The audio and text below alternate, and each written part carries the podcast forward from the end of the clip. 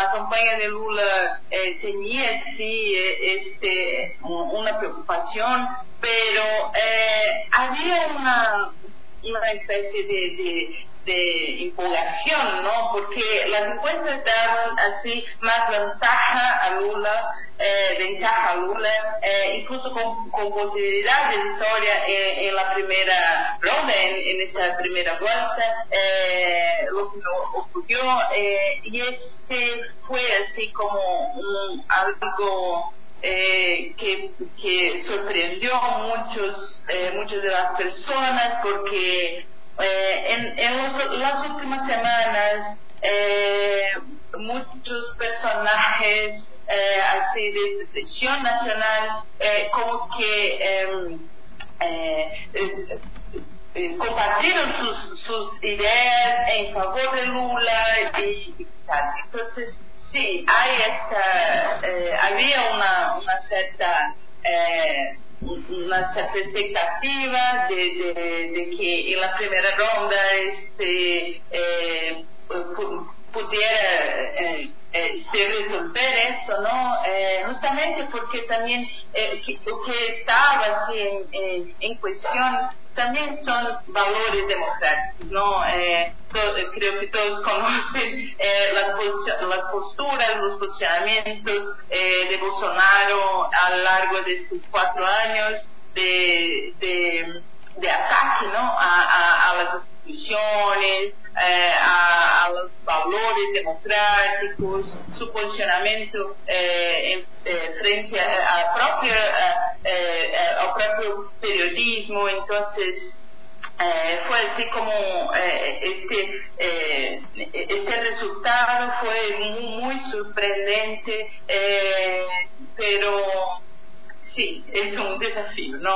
Eh, bueno, vos estás marcando quizás esto de que había como dos visiones de país que están en, en disputas. ¿Qué, ¿Qué apoyos cosechó cada uno? Digo porque viendo por ahí el mapa de los resultados, hay una clara diferenciación territorial y geográfica que da en, en muchas regiones ganador como absoluto a, a Lula y en otros sectores eh, a, a Bolsonaro. Me parece que es mucho mucho norte-sur también. ¿Cuál es la lectura que, que, pueden hacer de eso? Sí, sí, sí. Eh, eh, Lula es, claro, un, un, candidato de la centro-izquierda, eh, pero en, este, en, esta, en estas elecciones tiene un, apoyo de, de, de, candidatos, de, partidos más, eh, más a la derecha, de centro derecha, algunos eh, estaban así eh, muy preocupados mismo con esta, con esta, con, esta cuestión de, del ataque a, a, la democracia, ¿no? por ejemplo, el vicecandidato a, a eh, a presidente Alckmin, un antiguo aniversario de Lula, eh, eh, pero eh, este eh, Bolsonaro como que eh, reúne votantes más conservadores, siempre, pero siempre intentó se, se, mostrar así como perteneciente a un grupo más de, de la gente común, pero pero la gente común conservadora, ¿no? Eh, por ejemplo, eh, eh, él tiene un, apoyo muy, muy intenso de la iglesia evangélica que en Brasil ha aumentado muchísimo su fuerza política. Entonces, estas dos visiones, entonces, una más conservadora con, eh, con esta, incluso con, cuestionamientos de, la propia democracia eh, y Lula más a la derecha, más progresista, pero, perdón, más a la izquierda, más progresista, pero también con diálogo con, de, con partidos más al centro, se, se opone estas dos visiones. Y eso tiene que ver también con esta cuestión regional, porque en Brasil, eh, eh, en norte, eh, eh, o, mejor, en sur y, en el sureste de Brasil se ha concentrado más la actividad económica, ¿no? Entonces, son, son regiones más ricas, históricamente más ricas, históricamente que, que como, como de, ahí salir los, los dirigentes, los presidentes históricamente, y así que el norte y nordeste de Brasil eh, hay más gente que se benefició, por ejemplo, por los programas de, transferencia de renta de Lula. Eh, Lula gana históricamente en estos sectores. Eh, y en estas regiones Lula gana eh, en, sectores que, que reciben, por ejemplo, dos, tres salarios mínimos y, y esto y estas personas están también más concentradas. Obviamente hay personas también eh, con este perfil en sur y sureste, pero pero en estas regiones más al, norte y nordeste de Brasil eh, se concentra más gente así. Y estas personas están entonces más eh, eh, preocupadas con la supervivencia, ¿no? Entonces, y, y, obviamente cuando hablamos de la centro izquierda tiene más preocupación en esta en esta cuestión del, bienestar de la sociedad de la mayoría de las personas pero y, eh, mejor diciendo eh, eh, el candidato más a la derecha y, y, es importante decir que Bolsonaro está cada vez más a la derecha no eh, está más preocupado obviamente con, con las cuestiones económicas y ni tanto, y, ni tanto con, con estas, eh, eh, más de bienestar social, aunque eh, muy, muy bien las las tecnologías de comunicación directa, por ejemplo, el propio WhatsApp y, otras, así como ah, ahí ahí te, quería consultar justamente ahí te quería consultar justamente cómo fue esta contienda en el terreno comunicacional si fue una campaña como de propuestas o de discursos emotivos. Por ejemplo revisaba eh, parte de lo que son las redes sociales de eh, Bolsonaro y de, y de Lula y veía bueno que eh, tenían una diferencia bastante importante en la cantidad de seguidores orgánicos en las diferentes redes sociales. Y algo que me llamó mucho la atención era el tipo de apoyos que había cosechado cada uno a nivel mediático digamos al menos lo que se ve en las redes sociales como digo siempre eh, me parece que está bueno tener la palabra de alguien que, que está ahí y que, y que, lo ve más allá de lo que nosotros podemos ver a través de las pantallas. Por ejemplo, veía a Mark Ruffalo, eh, que es un, un actor estadounidense que interpreta un personaje de superhéroes de una franquicia súper famosa, que llamaba a votar en, en Brasil y fue compartido por eh, gente de, de, Lula, digamos. Y veía por el otro lado a eh, Bolsonaro que eh, publicaba un, un video de Donald Trump pidiendo que apoyaran eh, a este candidato, digamos. Eh, ¿cómo, ¿Cómo se vivió esa disputa en el terreno comunicacional? Y bueno, vos también desde tu expertise tendrás un, un análisis. Eh, eso, ¿cómo fue, digamos? ¿Fue campaña de propuesta, esto, bienestar de la gente, economía, eh, o los temas más urgentes, o fue más, más emotivo, más, más apelando quizás a otras cuestiones que salen del terreno de la, de la política en general?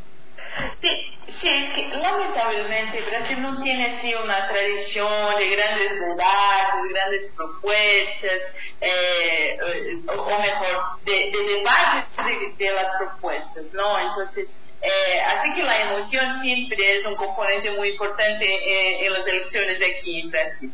Eh, claro, eh, esta cuestión de las redes, eh, Bolsonaro, su elección en 2018, eh, tiene una, una, una, actuación o tiene una relación muy, muy expresiva con, con las redes sociales. ¿No? Eh, eh, está muy vinculada a estrategias de manipulación y news, que no, no tiene que ver específicamente con, eh, con, con la, utilización como que común de las redes sociales. ¿No? Entonces, eh, hay grupos de WhatsApp muy, muy, muy activos en, en, los cuales las, la, mucha información que, que, que está como eh, compartiendo informaciones eh, no, no verdaderas de fake news y, incluso en, en, Facebook y otros lugares.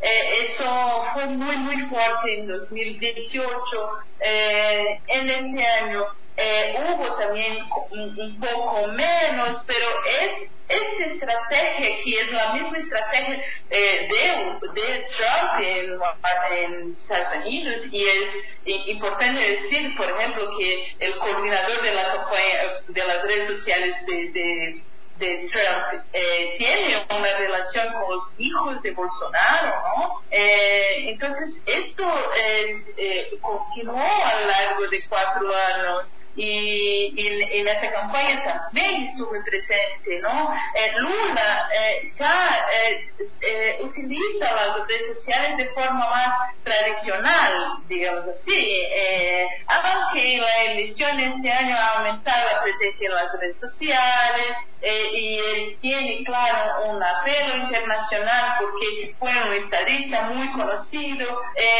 y, tiene como ese apoyo de, personajes de expresión mundial, ¿no? Eh, Martín pero también eh, otros cantantes, otras personas eh, muy, eh, como eh, el grupo YouTube también, otras personas, actores, actrices, pero ese eh, eh, eso no parece ser suficiente eh, justamente porque Bolsonaro conversa con estas, estas personas que ya tienen este, esta gana de, de, se involucrar con, con, em, con discursos más conservadores. ¿no?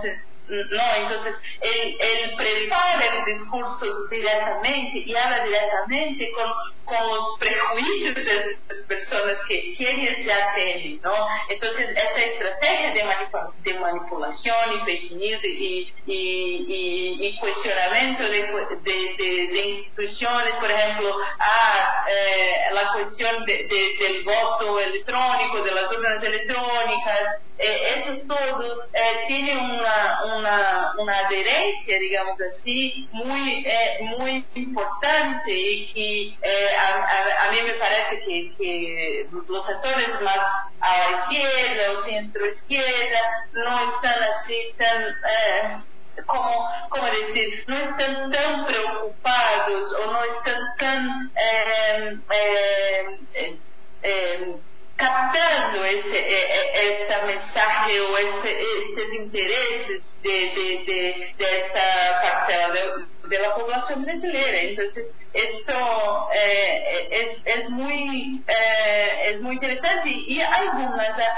alguns analistas também creem que Lula não é explorado suficientemente os problemas do governo Bolsonaro nessa primeira ronda também. Por ejemplo, tuvimos una gestión desastrosa de la pandemia, todos saben, en toda América Latina, en todo el mundo sabe.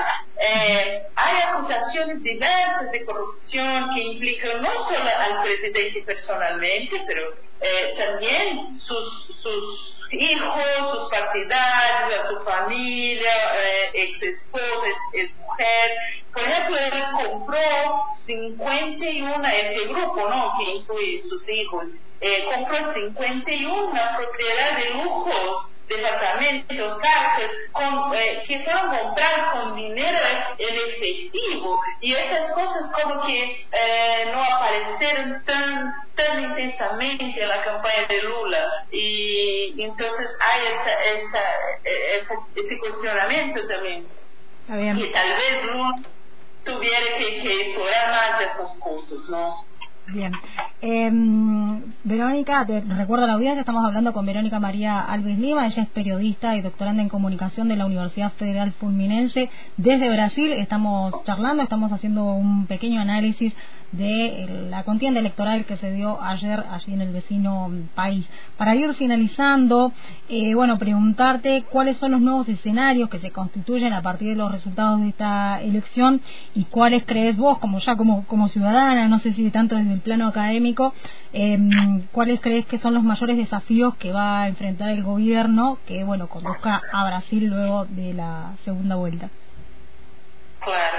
Eh, sí, es que el, el resultado muestra así que un fortalecimiento eh, de las fuerzas conservadoras más alineadas en Brasil, lo, lo que llamamos de bolsonarismo, está fortalecido en Brasil, especialmente en los resultados a diputados y senadores. Aunque ha habido eh, resultados simbólicamente importantes, por ejemplo, la elección de dos mujeres trans en la Cámara Federal por primera vez, un aumento del Partido de los Trabajadores de la, la Cámara Federal, pero eh, eh, el partido de Bolsonaro, por ejemplo, se convirtió en el partido el mayor partido electoral de la Cámara Federal y del Senado. Entonces, hay este, este escenario muy, muy eh, desafiador, ¿no? Eh, y tenemos un, un, escenario también desafiador de, de, los programas sociales, por ejemplo, tenemos hoy como unos eh, como más del 50% de la población en, en, en, situación de inseguridad alimentaria, por ejemplo. Los precios están ah, eh, eh, en aumento siempre, que, que, es un reflejo, reflejo del, del, aumento de la inflación. Hay una cuestión de la violencia en las periferias directamente relacionada al racismo, al menos misoginia, tenemos eh, números altísimos de, de, violencia de género, por ejemplo, en Brasil. Eh, entonces, eh, creo que hay un desafío a las izquierdas para, para comenzar con ese electorado más conservador y, y, dialogar desde estos problemas que, que, van a ser problemas, que son problemas del día a día, ¿no? Pero que este, resultado de la segunda ronda va a ser decisivo para eso. Claro, Lula tiene 6 millones a más, de, eh, 6 millones más de, de, de, votantes, de votos. Entonces, eh, eh, es muy difícil para Bolsonaro eh, ganar esa segunda vuelta, pero no es imposible, ¿no? Entonces, este complejo escenario que, que, tiene por un lado interesantes desde, desde este, esta idea más, o desde de, del campo popular, por ejemplo, récord de candidaturas de indígenas, elección de las diputadas trans, eh, y eh, elección de mujeres negras, eh, elección y reelección. Entonces, esto todo está pasar. Eh, claro, pero el conservadorismo también se ha reforzado en Brasil. Entonces, eh, necesitamos pensar en ese complejo escenario eh, y y pensar en, en, la utilización de las redes sociales eh, como una clave, por ejemplo, el diputado más bien votado en Brasil con más de un casi un millón y medio de, de, votos es un, un, una persona muy joven con 26 años eh, y apoyador de Bolsonaro, ¿no? Entonces es necesario que las izquierdas eh, como que se profundicen en este, en este escenario. Eh, a mí me, personalmente como, como, como, eh, como ciudadana, pero también como, como como analista, ¿no? como investigadora, me parece una cuestión muy importante que está en juego, es la propia madurez de la democracia brasileña. ¿no? Eh, vemos un electorado eh, eh, todavía muy próximo de un discurso eh, eh, todavía muy violento, que ignora datos expresivos como el aumento de la hambre en, en nuestro país, ¿no?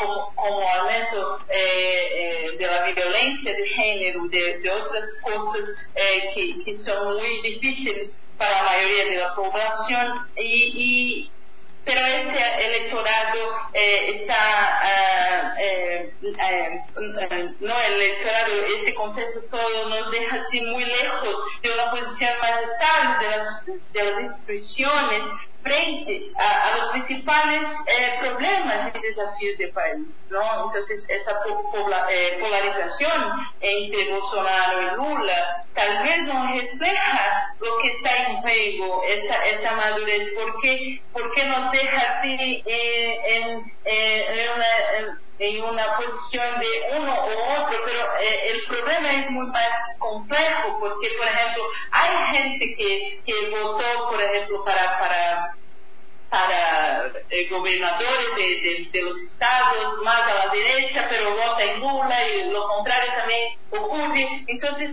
eh, necesitamos pensar lo que neces no, en lo que es necesario decir para esta eh, mayor estabilidad de, la democracia, para una madurez de los discursos, de las formas de eh, de, de, conversar, de, de, de, charlar con la, con la gente, ¿no?